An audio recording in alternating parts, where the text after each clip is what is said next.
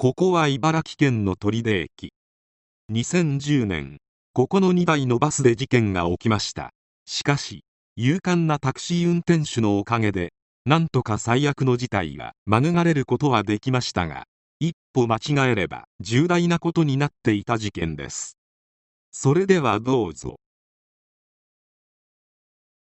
取手駅事件とは2010年12月17日に発生した事件である。午前7時40分頃茨城県取手市の JR 東日本関東鉄道取手駅の西口ロータリーにて停車中の関東鉄道の路線バスに男が乗り込み突然包丁を取り出した。この事件で高校生9人中学生3人一般人2人が負傷した。男の名は斉藤裕太。動機としてはリストラされ再就職がうまくいかず自分の人生を終わらせようとしたとのことである。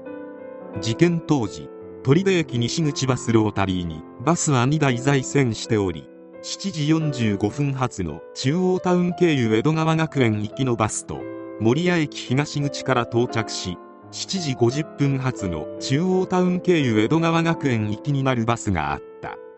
斉藤はまず前に止まっていた1台目のバスに侵入し乗客の女子中学生に「このバスはどこそこに行きますか?」と質問。女子中学生が否定すると急に女子中学生に手を出しその後包丁を振り回した。出入り口に乗客が逃げ惑い将棋倒しになった。その後斉藤は2代目に移動して2人に軽傷を負わせたが乗客に捕まり茨城県警取手警察署に連行された。事件をめぐっては事件現場の周囲にいた通行人がツイッターを用いて現場の状況を速報するなどの行為も見られネットなどで特に話題となった。またこの事件はアメリカの CNN、ABC、イギリスのデイリー・テレグラフデイリー・メール中国の人民日報カタールの衛星テレビ局アルジャジーラなどの外国メディアによって海外にも報じられた。国境を越えて話題になった事件だったが被害者の怪我の程度が13週間と比較的軽くそこまで罪は重くならなかった。同年9月12日水戸地方裁判所において3年6月の判決が出された。判決理由で裁判長は劣等感に追い詰められ優秀な生徒たちを道連れにしようとした動機は独りよがりで身勝手極まりない。通勤通学客で混雑するバスの中で手加減せず無差別に行っており社会に大きな不安や衝撃を与えた結果は重大だと述べた。この事件で斉藤から刃物を奪い取ったのはタクシー運転手の松本巌さん67歳。元プロボクサーで昭和30年代には世界チャンピオンのスパーリングパートナーを務めたこともある猛者だった。朝の通勤通学者でにぎわう駅前のバスロータリーにより30メートルほど離れたところで客待ちをしていたタクシーの運転手松本さんはすぐにキャーという叫び声で異変に気がついた。窓ガラス越しにバスの中で斉藤の姿を確認。靴も履かず靴下のままバスに飛び乗った。バス降り口にいた乗客4から5人を外に引っ張り出しバス中央へ。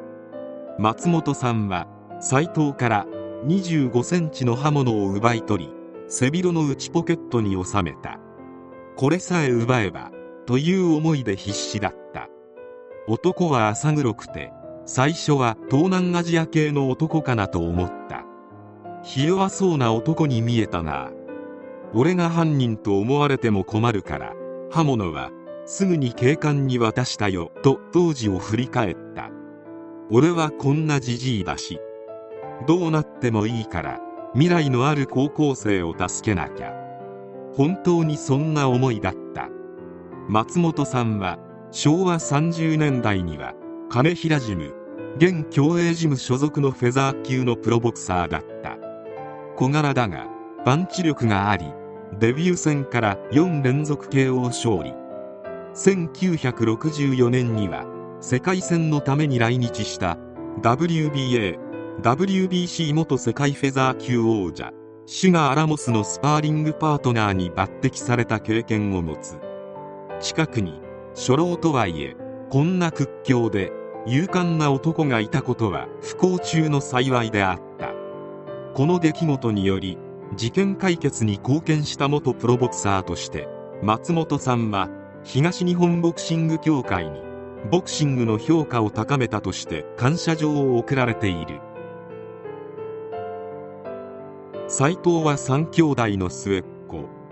茨城県の高校を卒業後職を転々とし事件の1年前に会社をリストラされてからは引きこもりの状態が続いていた。捜査関係者は事件の数日前から路上で生活をしていて逮捕の際は顔はひどく汚れ不老者のような匂いがした。包丁に巻かれたガムテープには柏で実行と書かれており1年ほど前から柏や守屋での計画もしていたと供述していると話した。近隣住民は数年前に母親を亡くしてからは父親と2人暮らし。数ヶ月前に家を訪れた時にいたのですがパジャマのような格好で髪の毛を肩まで伸ばし髭も伸び放題でしたと話した。性格はおとなしく物静か読書が好きで将来の夢は小説家だったともとても今回の事件のようなことをするタイプではないとのことだった。ところが高校時代の卒業文集アンケートでストレスがたまりそうな人の1位。また事件を起こしそうな人のアンケも行われこちらは4位だったという。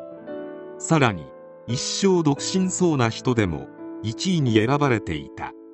高校時代の斎藤は友人もおらず休憩時間には教室で一人座り夏目漱石や太宰治の本を読んでいた。こうしたことからストレスの発散相手がなさそうで考えていることが分からず暗くて怖いと周囲に思われていたようであった。同類の事件と比較して被害が少なかったことによりあまり知名度がない事件であるが秋葉原や土浦のようなことにもなり得た事件である。自暴自棄になりやけになって事件を起こしたタイプであるが彼の周りに彼の理解者がいなかったように思えるのが不幸なところである。高校時代のアンケートがニュースで取り上げられそれらしい人物と印象をつけたが正直そのアンケート自体に悪意があると感じられた。事件を起こしそうな人や一生独身そうな人などの1位に選ばれることは多くの人にとって屈辱でしかない。アンケートを作った人間が斎藤ありきで作ったアンケートのようである。高校時代からすでに彼の理解者はいなかったのではないだろうか。仕事も家庭もうまくいかず誰も気にかけてくれないような人生は誰だって嫌になる。しかしだからといってこんな事件を起こして言い訳では決してない。松本さんが止めてくれなかったら間違いなく社会に戻れることはなかった。2020年現在彼はもう社会に戻ってきているはずである。形式的には償いを終えた後なのでとやかく言うべきではないが再度このようなことを起こすようなことがないように願いたい。